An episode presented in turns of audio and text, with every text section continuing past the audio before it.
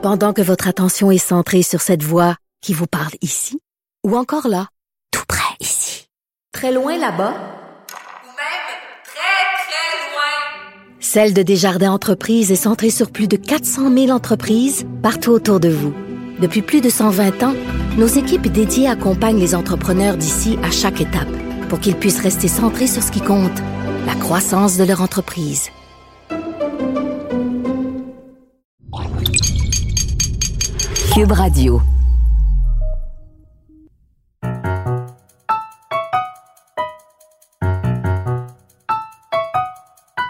Ici Mathieu Bocoté et bienvenue aux Idées mènent le monde.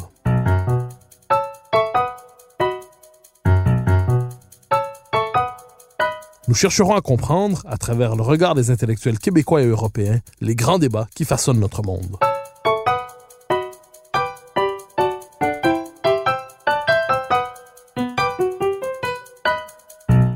La présente course à la direction du Parti québécois devrait intéresser ceux qui ont l'avenir du Québec à cœur.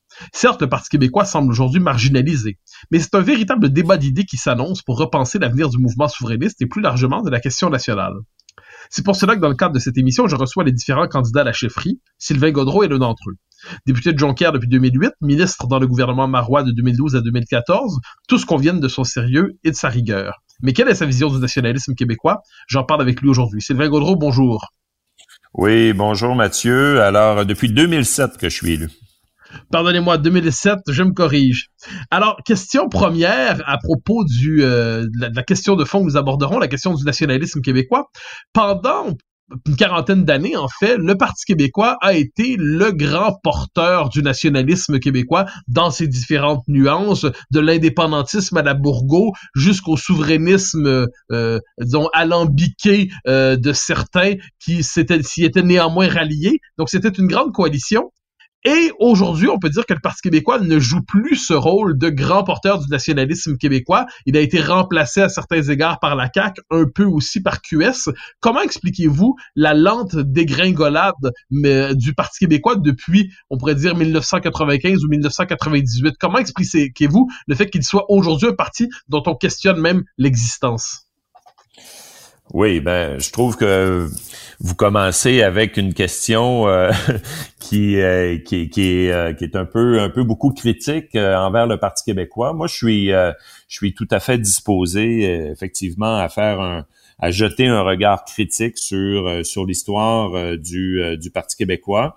Moi, je dirais qu'il y a certainement des explications euh, conjoncturel euh, relié euh, relié à l'histoire politique du Québec qui fait en sorte que de façon générale depuis le, les gouvernements libéraux successifs de M. Charret, de M. Couillard à partir de 2003, l'enjeu du nationalisme, l'enjeu des revendications du Québec, l'enjeu de l'affirmation de l'identité du Québec ont été complètement euh, ignorés. Euh, on a eu des gouvernements successifs qui ont fait de l'aplaventrisme, euh, particulièrement celui de M. Couillard, quant au, au à l'identité, au nationalisme, à la fierté même des, des Québécois.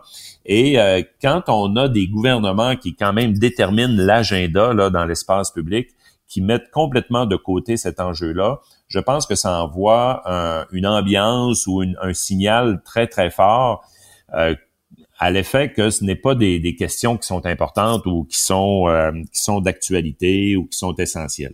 Donc ça, c'est, je dirais, le, portrait d'ensemble euh, du Québec depuis une quinzaine d'années. Maintenant, si on va un peu plus euh, micro, du côté du, du Parti québécois, moi, je suis prêt à, à jeter un œil critique, effectivement, à l'égard du, du Parti québécois. Je pense que sur un, un temps long, si on veut, si on, si on peut dire, depuis 1968 jusqu'à aujourd'hui, le Parti québécois s'est euh, tranquillement euh, transformé d'un parti porteur d'un idéal à un parti de gouvernement. Euh, c'est pas euh, c'est pas à dédaigner d'être un parti de gouvernement c'est quelque chose de fort c'est quelque chose d'important de gérer les affaires de gérer l'État de, de, propulser le, le Québec euh, euh, ailleurs en termes de législation, de politique publique mais euh, ça a fait en sorte que les enjeux plus strictement d'indépendance ont parfois, euh, voire souvent, été mis euh, sur une voie de, de, une voie de côté là, par rapport, par exemple, à l'atteinte du déficit zéro, par rapport à des réformes importantes dans le domaine euh, de, la, de la santé, de la petite enfance, etc. Donc, je pense que ces deux éléments, donc la, la conjoncture reliée à des libéraux qui mettent, qui sont à plat ventre devant le gouvernement fédéral, et un Parti québécois qui a délaissé davantage son idéal pour une pratique ou une, euh, une, euh, une gestion des affaires fait en sorte qu'on en est rendu là aujourd'hui. Alors, vous croyez manifestement par ailleurs qu'il est possible de rebâtir le Parti québécois, ne serait-ce que parce que vous en êtes député et que vous cherchez désormais à le diriger? Euh, sur quelle base croyez-vous qu'il est possible de reconstruire le PQ avec cette sous-question? Une bonne partie de l'électorat péquiste euh, ou nationaliste est allé vers la CAQ et une autre partie euh, moindre mais significative est aussi aller vers Québec solidaire. Donc, dans quelle mesure, dans cette espèce de paysage politique nouveau qui n'est plus exactement le bipartisme d'antan, comment le Parti québécois peut-il redevenir un acteur et pas simplement gérer un acteur pesant et non pas simplement gérer sa décroissance? Oui, c'est une excellente question. Euh, ben moi, je, je, dirais que la, la, principale force du Parti québécois, euh, c'est sa base militante. Ça, ça demeure.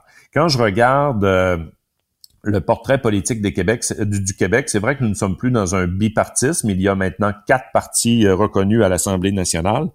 Euh, il reste que le Parti québécois a une base militante très forte dans plusieurs régions du Québec, voire dans toutes les régions du Québec à, des niveaux inégaux, là on s'entend, mais euh, c'est quand même un parti de militants, euh, des gens qui sont là pour faire avancer l'indépendance, pour s'engager en politique, sont là pour les bonnes raisons.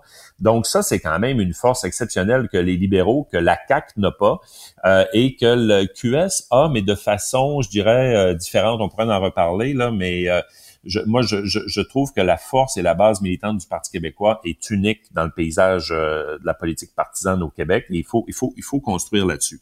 Maintenant, sur euh, comment comment trouver notre place politique euh, à travers le portrait actuel, pour moi, c'est de recréer au fond cette grande coalition qui a toujours été le Parti québécois. la recréer ou la réaffirmer ou le, le, le la soutenir davantage.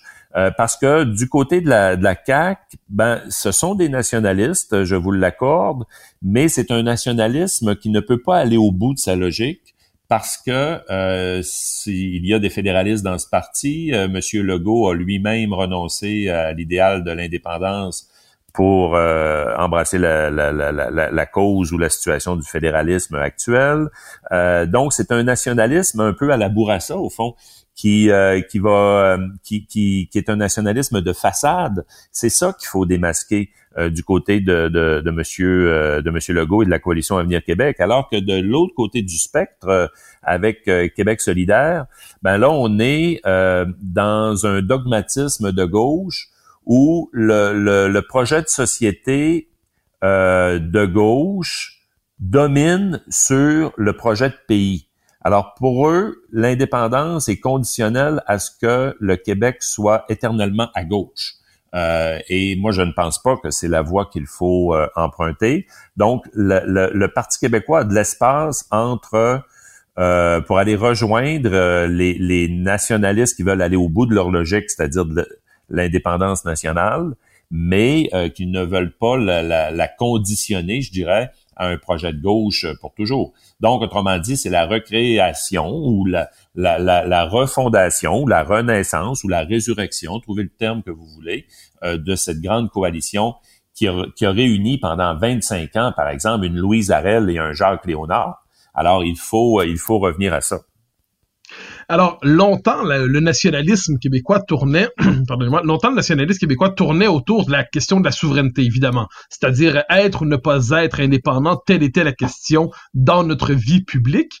Or, on peut dire que depuis le milieu des années 2000, effectivement, la question de la souveraineté s'est relativement effacée, ou à tout le moins été progressivement remplacée pour un temps peut-être, pour un temps du moins, parce qu'on appelle aujourd'hui la question identitaire, qui en est peut-être une version euh, atténuée, une version diminuée, mais néanmoins les Québécois se sont réappropriés la question du Québec à travers la question identitaire.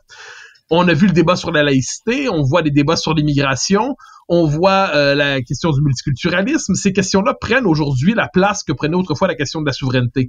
Est-ce que vous croyez que le Parti québécois a avantage à se déployer sur ce terrain? Ou est-ce que vous avez des réserves autour de cette fameuse question identitaire qui a, disons, pris euh, de la place depuis la crise des accommodements raisonnables jusqu'à aujourd'hui, les débats sur euh, la laïcité et autres thèmes semblables? Oui, ben moi je pense qu'effectivement euh, la question identitaire est, cruciale. Encore faut-il savoir euh, quelle identité.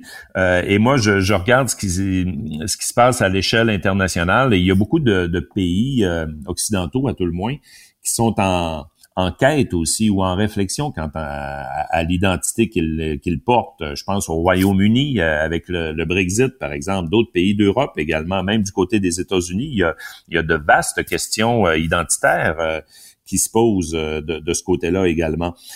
donc, moi, en ce qui me concerne, c'est clair qu'il faut remettre l'identité au cœur, au cœur du, du débat.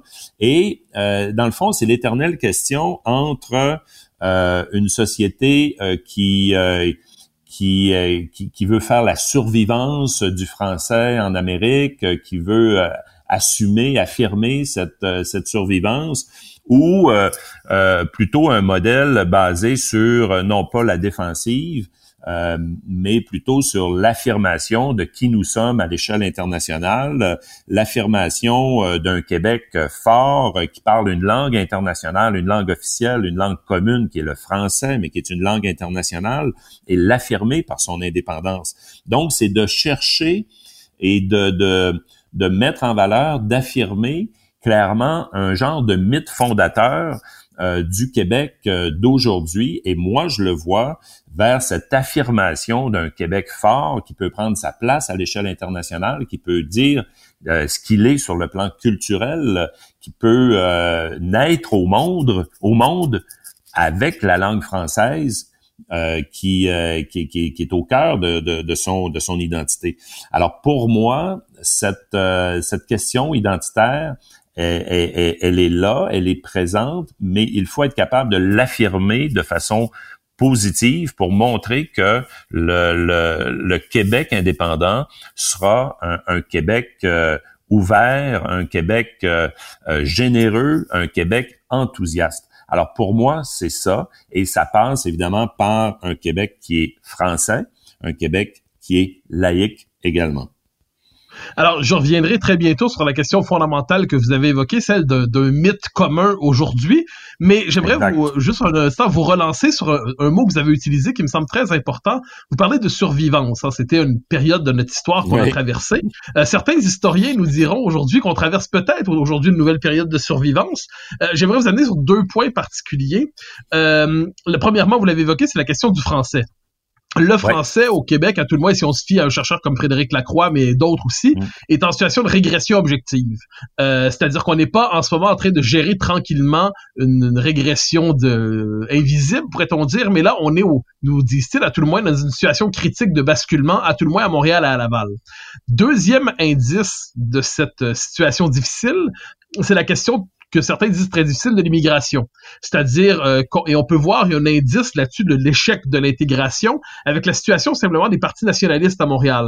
C'est-à-dire, longtemps, un parti nationaliste, il y avait des comtés protégés dans l'West Island, pour le dire comme ça, pour les libéraux.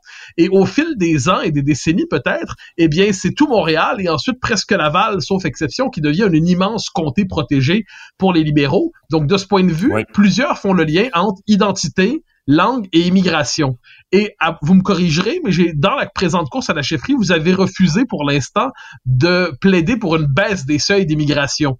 Euh, est-ce que pour vous, la situation de l'immigration et de l'intégration à Montréal et à Laval se passe globalement bien quand même? Et, euh, si tel n'est pas le cas, qu'est-ce qui vous euh, convainc de, de défendre les seuils d'immigration actuels au Québec? Ouais. Ben, en fait, sur les sur les seuils d'immigration, ma position est, est bien simple. Euh, et puis, euh, j'ai eu l'occasion de la formuler, mais c'était juste euh, à peu près en même temps où la, pandémie est arrivée. Là. Donc, c'est sûr que les les enjeux ont été ont été déplacés de façon de façon importante. Euh, d'abord, sur la question de l'immigration, euh, pour moi, je souhaite clairement d'avoir euh, des scénarios qui seraient proposés au gouvernement par une institution ou un observatoire indépendant sur les faces, comment dit, faire des scénarios sur les, en tenant compte des capacités d'accueil du Québec, en tenant compte des capacités d'intégration à la langue française et surtout des capacités également d'intégration au travail, donc en, fonction des, besoins de main-d'œuvre et surtout également en fonction des capacités de réelles de régionalisation dans, dans l'ensemble des régions, euh, dans l'ensemble des régions du Québec.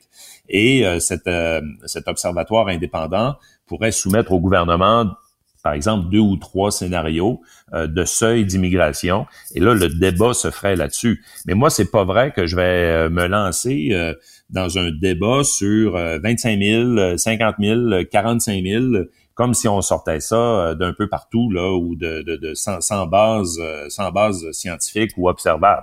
Alors moi je, je, suis très heureux d'avoir avec moi dans mon équipe Stéphane Anfield qui est certainement un des avocats les plus reconnus et spécialisés en, matière d'immigration au Québec, et, euh, et qui, qui, me soutient et qui, euh, qui, euh, qui me qui, qui, qui m'aide à préciser justement ces, ces questions-là et ces propositions-là qui sont absolument essentielles. Sur la question de la langue française, c'est une catastrophe. Là. Moi, j'ai eu l'occasion de lire les entretiens que vous avez eu justement avec M. Monsieur Lacroix dans, dans, vos, dans votre blog ou dans votre chronique. Et euh, je partage, je partage son analyse, euh, notamment sur, euh, comme vous dites là, les, les, régions de comtés protégées, là, par exemple, qui débordent du côté de, de Laval ou même du côté de la rive nord éventuellement. donc, c'est extrêmement, extrêmement préoccupant quand on dit que depuis quelques années, quand même, les, les francophones qui ont le français comme langue maternelle à Montréal sont minoritaires sur l'île de Montréal. Alors c'est un enjeu euh, absolument euh, absolument crucial et il faut être capable de proposer une euh, une refonte c'est même pas refonte dans le fond le, bon mot c'est carrément d'arriver avec une loi une loi 101 sauce 2020 sauce 2022 disons si on, prend la prochaine échéance la prochaine échéance électorale où on va clairement euh, arriver avec des mesures fortes pour une, protection, une mise en valeur du français, mais surtout une intégration au français euh, chez les immigrants. Euh, par exemple, Frédéric Lacroix, à qui on a fait référence tous les deux, dit que selon lui, une des mesures les plus importantes pour réussir la francisation, il plaide quant à lui pour une baisse des seuils, mais laissons cette question de côté, il considère que c'est la question du cégep français. Euh, une proposition qui, pour ceux qui connaissent le Parti québécois, l'ont vu circuler pendant 20 ans. Je, dans mes jeunes années, quand j'étais militant péquiste, au début des années 2000, on passait des dépliants pour le cégep français. Donc, c'est une espèce de question qui traîne à la manière d'un monstre de mer au Parti québécois. Est-ce que vous considérez que le cégep français est aujourd'hui une étape nécessaire pour assurer la francisation de Montréal et de Laval? Il y a eu, euh, il y a eu même un débat euh, justement un petit peu avant la pandémie là, euh, au congrès des jeunes du Parti québécois, je pense que c'était le 8 mars, et ils ont eu également ce débat-là comme quoi que ça, se poursuit là, de génération en génération au Parti québécois. Puis ils ont, ils ont rejeté le, le, le, cégep, le cégep français là, obligatoire en français. moi, en ce qui me concerne, je pense qu'il faut d'abord absolument euh, faire en sorte que le gouvernement cesse de financer la propre anglicisation des Québécois et des Québécoises et de ses étudiants en finançant, par exemple, ou en, en, lançant la construction d'investissements de, majeurs, par exemple au Collège Dawson, euh, pour faire en sorte que encore plus d'étudiants euh, fréquentent ce collège, euh, vous savez, moi, je suis euh, prof de cégep euh, avant d'être député et je sais très bien que quand les étudiants arrivent au cégep, c'est souvent un, choix de vie, dans le sens qu'ils vont choisir leur profession. Euh, souvent, les amis qu'ils vont rencontrer au cégep vont être des amis qui vont durer toute la vie. Euh, parfois même, ils rencontrent leur conjoint ou leur conjointe au cégep. Alors, le passage au cégep, là, c'est une étape de vie extrêmement importante parce que ça forme les futurs adultes.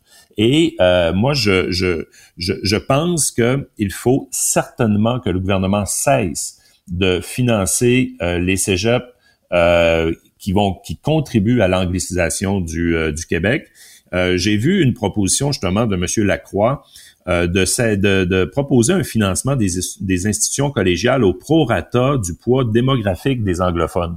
Alors moi, je pense que première étape, c'est certainement cela, et de rétablir également le, les études en français comme étant euh, importantes, comme il faut valoriser également nos institutions françaises de langue française sur l'île de Montréal, mais partout à travers le Québec, comme étant des institutions de qualité décernant des diplômes de qualité et non pas de second ordre. Alors ça, c'est la première chose à faire. Pendant que votre attention est centrée sur cette voix qui vous parle ici, ou encore là, tout près ici, très loin là-bas, ou même très, très loin. Celle de Desjardins Entreprises est centrée sur plus de 400 000 entreprises partout autour de vous. Depuis plus de 120 ans, nos équipes dédiées accompagnent les entrepreneurs d'ici à chaque étape pour qu'ils puissent rester centrés sur ce qui compte, la croissance de leur entreprise.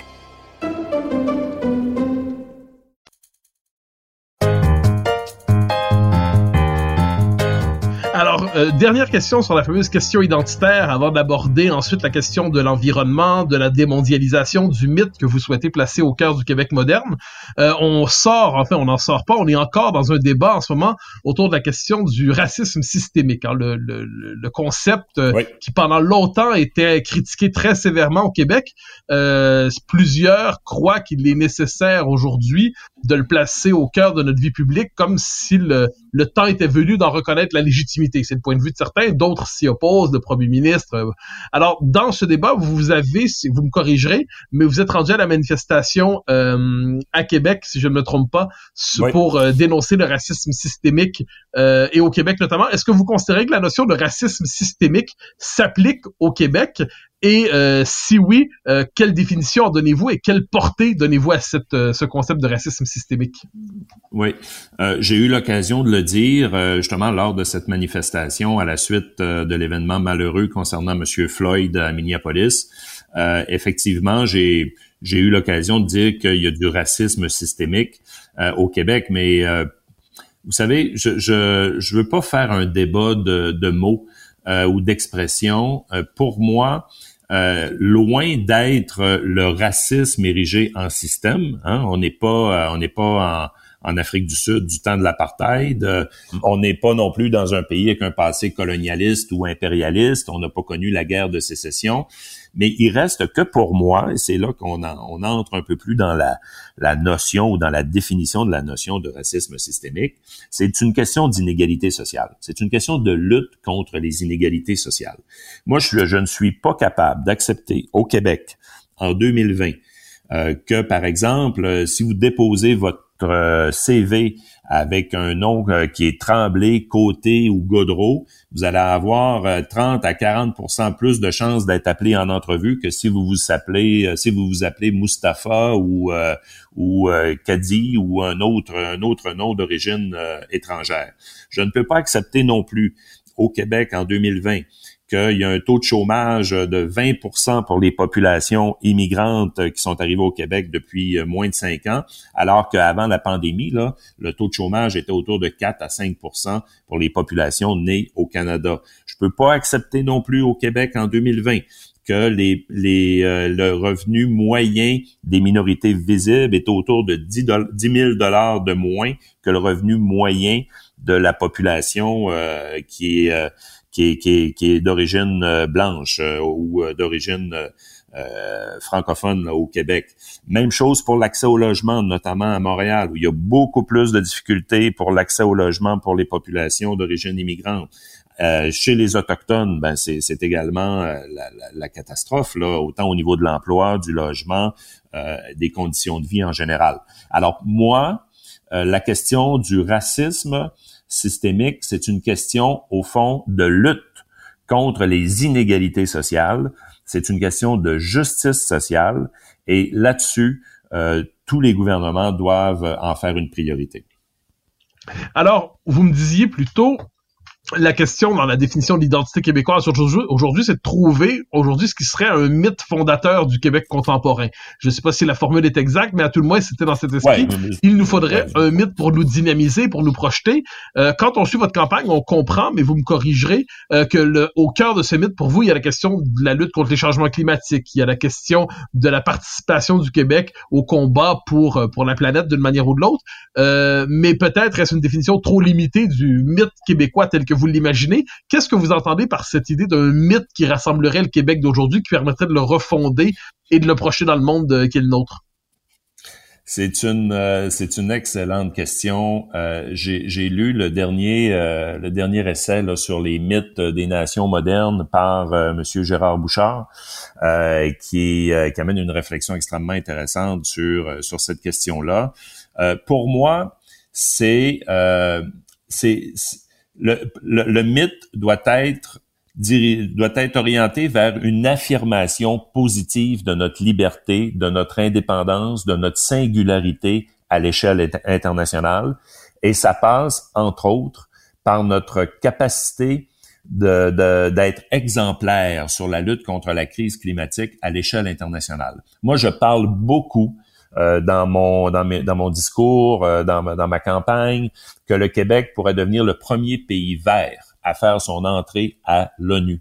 Euh, donc, avec des des des, des succès autour, par exemple, de la production d'énergie renouvelable, de technologies d'innovation verte qui seraient facilement exportables. On, on est les champions de, de l'hydroélectricité avec Hydro-Québec, qui est quand même Hydro-Québec une source de fierté euh, qui l'a déjà été plus qu'aujourd'hui, mais une source de fierté importante au Québec parce que ça nous appartient. Euh, moi, je me souviens encore quand j'étais jeune des publicités, là, on est 12 012, ça nous appartient. C'était, c'était Hydro-Québec, c'est une source de fierté importante. Alors, on a tout ce qu'il faut au Québec pour être les champions mondiaux et exemplaires de la lutte contre la crise climatique. Ce n'est pas ça exclusivement qui sera un mythe fondateur, mais ça en fait partie. Parce que pour moi, le mythe fondateur doit être positif. Pour moi, le mythe fondateur doit être euh, généreux, ouvert, enthousiaste, euh, et non pas euh, en mode de ressentiment, de victimisation ou de vengeance. C'est tout le contraire. Alors, pour moi, le premier pays vert à faire son entrée à l'ONU, c'est extrêmement mobilisant. Alors, il faut, euh, il faut en parler, il faut le détailler euh, et, et, le partager. Alors, euh, une question sur un terme que vous venez d'utiliser. Vous dites qu'il faut que ça soit porteur, dynamique, ouvert, et non pas dans le négatif et dans le ressentiment. Quand vous pensez au ressentiment, au négatif, vous avez quoi en tête exactement? Ben, ce que j'ai en tête exactement, c'est un discours, euh, un discours très dur, par exemple, à l'égard euh, des, euh, à l'égard du reste du Canada. vous savez, moi, c'est c'est pas contre le, Canada. Là. Oui, j'ai des revendications, puis je suis encore ce matin, j'ai fait un statut Facebook là, qui critique Justin Trudeau, puis mais c'est pour le Québec. Mon, mon, ma conviction indépendantiste a toujours été orientée vers un discours favorable positif, un discours pour le Québec et non pas uniquement ou essentiellement orienté ou argumenté sur la base d'une euh, d'un ressentiment envers le reste du Canada, par exemple. Et pour moi, ça c'est c'est très important. C'est un, un, un projet qui est positif et non pas un projet contre quelque chose ou contre un, un, le reste du Canada. Alors, vous parlez d'environnement, d'un mythe positif pour le Québec de demain. On entre dans une époque un peu particulière. Euh, certains disent qu'elle s'écrira à l'encre de la démondialisation. Euh, plusieurs croient que, par exemple, il y a des mots qui longtemps étaient euh, condamnés comme frontière, protection, des termes qui reviennent un peu, je dirais, peut-être pas à la mode, mais qui dont on redécouvre la pertinence. Est-ce que vous partagez l'analyse de ceux qui croient que nous entrons dans une période de démondialisation? Et, si oui, de quelle manière le nationalisme québécois peut-il se conjuguer avec cette euh, époque de démondialisation? Je ne sais pas si c'est démondialisation ou une autre mondialisation. Moi, je pense que la mondialisation euh, va rester, mais elle va prendre une forme différente de celle que nous avons connue avant la pandémie, qui est une euh, mondialisation euh, qui exacerbe, par exemple, la société de consommation, qui, qui, est de la production de biens à outrance.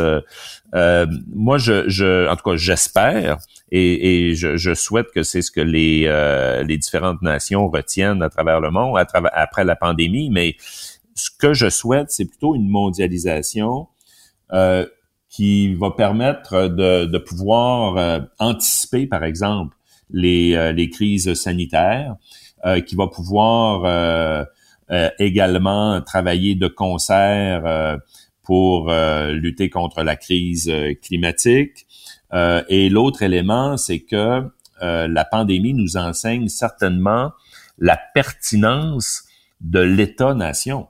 Euh, avec la pandémie, je veux dire, tout le monde s'est tourné vers qui à 13 heures à chaque jour au Québec? C'était vers le premier ministre et vers le gouvernement, vers le directeur national de la santé publique pour écouter ce qu'il y avait à dire pour la gestion de la pandémie au Québec. Euh, on a également euh, constaté à quel point c'était important d'être autonome au niveau de nos approvisionnements en matière de d'équipements médicaux, les masques, les blouses, euh, les médicaments. Également la, la, la, crise économique qui succède ou qui va de pair avec la pandémie euh, nous montre à quel point il y a des pays, comme par exemple les États-Unis, qui reviennent à des réflexes de protectionnisme qui nuit à notre propre industrie de l'aluminium, par exemple, au Québec. Euh, donc, le, la nation apparaît à travers la pandémie plus que jamais comme un repère, comme un, un, un lieu où on doit euh, investir pour obtenir des services de veux dire les, les, les CHSLD là on peut les critiquer euh, évidemment pour la, la dans, le contexte de la crise mais il reste que c'est pas géré euh, à New York ou à Paris c'est géré par le gouvernement du Québec. Donc euh, le rôle de l'État national apparaît encore plus fort mais en même temps il faut nécessairement avoir des échanges dans une mondialisation qui va nous permettre justement de mieux se préparer avec l'Organisation mondiale de la santé, par exemple, pour de futures pandémies, offrir notre solidarité à des populations du Sud qui sont particulièrement affectées parce qu'ils n'ont pas les mêmes euh, les mêmes ressources que nous. On le voit présentement au Brésil, par exemple. Euh, où euh, euh, ça va, la, la, mondialisation va nous permettre également de créer des solidarités et des, des, obligations euh, dans la lutte contre les changements climatiques. Alors on arrive à la question finalement centrale du, du combat souverainiste dans cet environnement.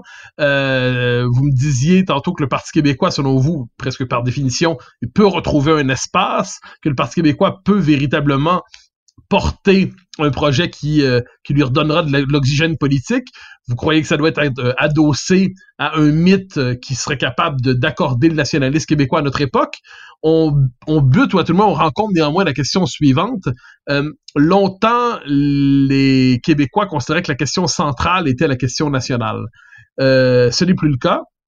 Et aujourd'hui, on peut dire que les souverainistes ont une excellente réponse à une question que les Québécois ne se posent plus.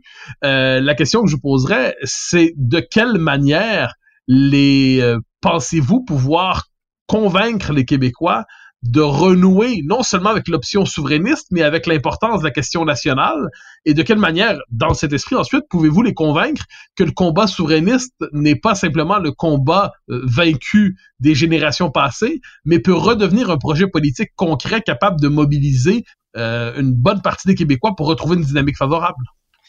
Oui.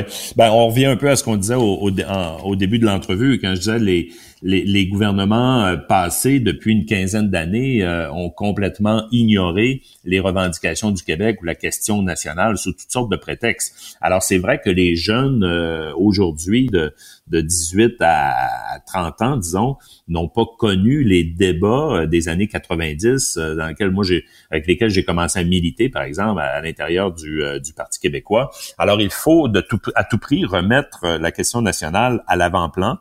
Et pour moi, on a, euh, on a dans le fond le bon gouvernement pour ça parce que il faut le démasquer sur son nationalisme de façade. Et euh, à, mon à mon avis, euh, dès les, prochains les, les, premiers jours ou les premières semaines qui suivraient mon mon élection à titre de chef euh, du Parti québécois, il est clair que je je ferai des propositions à l'Assemblée nationale pour forcer M. Legault et son équipe à aller au bout de leur logique nationaliste. Cette première cette première question-là, c'est la question de l'environnement. C'est la question d'obtenir au Québec tous les pouvoirs en matière de protection de l'environnement. Et là-dessus, on a à boire et à manger. Moi, j'ai déjà déposé un projet de loi à l'Assemblée nationale. Je l'ai déposé deux fois. Je l'ai déposé sous les libéraux, je l'ai déposé sous le, la CAC, affirmant que euh, toutes les compétences en matière d'environnement doivent relever du Québec. Monsieur Legault a plaidé essentiellement la même chose dans une cause euh, devant la Cour d'appel sur euh, la question de la du marché du carbone et de la taxe carbone au Canada.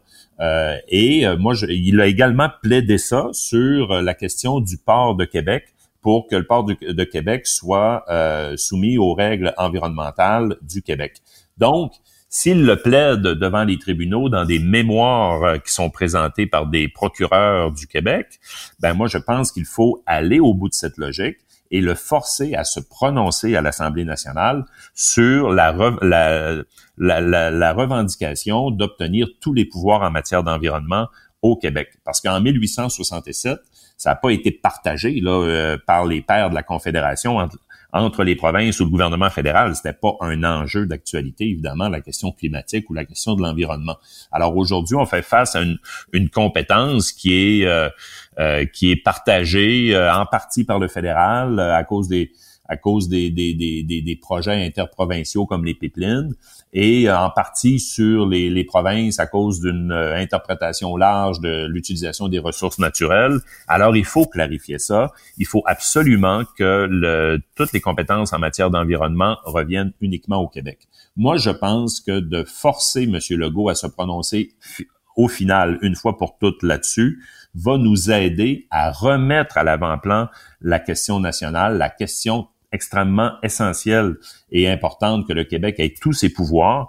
Et une fois qu'on aura fait sur l'environnement et euh, qu'on aura démasqué le nationalisme de M. Legault, ben là, on va continuer ensuite sur d'autres sur d'autres demandes de ce type. Ça peut être en matière de santé, ça peut même être en matière d'institutions, euh, par exemple d'abolir le lieutenant-gouverneur, euh, etc. Et je pense que ce type de mesure-là, donc d'avoir un Parti québécois très actif pour revendiquer formellement en, poussant M. Legault dans ses derniers retranchements, ça va euh, certainement faire une pédagogie, à tout le moins, mais voire même euh, relancer la question nationale à l'avant-plan de l'actualité. Sylvain Gaudreau, je vous remercie infiniment pour votre passage aux idées le monde et bonne chance pour, pour le reste de la course. Merci, on va sûrement avoir l'occasion de se reparler.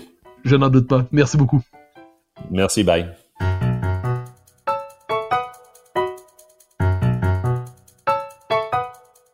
Chers auditeurs des Idées mènent le monde, vous pouvez faire connaître le balado sur vos réseaux sociaux en partageant les épisodes que vous aimez. Cela nous donne à chaque fois un fier coup de main pour faire découvrir le balado. Ainsi, si vous écoutez sur une autre plateforme que Cube Radio, laissez-nous un commentaire. C'est encore une fois un geste qui nous permet de faire connaître la série au plus grand nombre. Merci à vous d'être à l'écoute. Vous pouvez me suivre sur Twitter et sur Facebook. Vous pouvez également lire mes chroniques chaque mardi, mercredi, jeudi et samedi dans le Journal de Montréal. Et chaque semaine, vous pouvez me suivre à la joute à TVA. Animation et recherche Mathieu Bock-Côté. Réalisation Anne-Sophie Carpentier. Une production Cube Radio.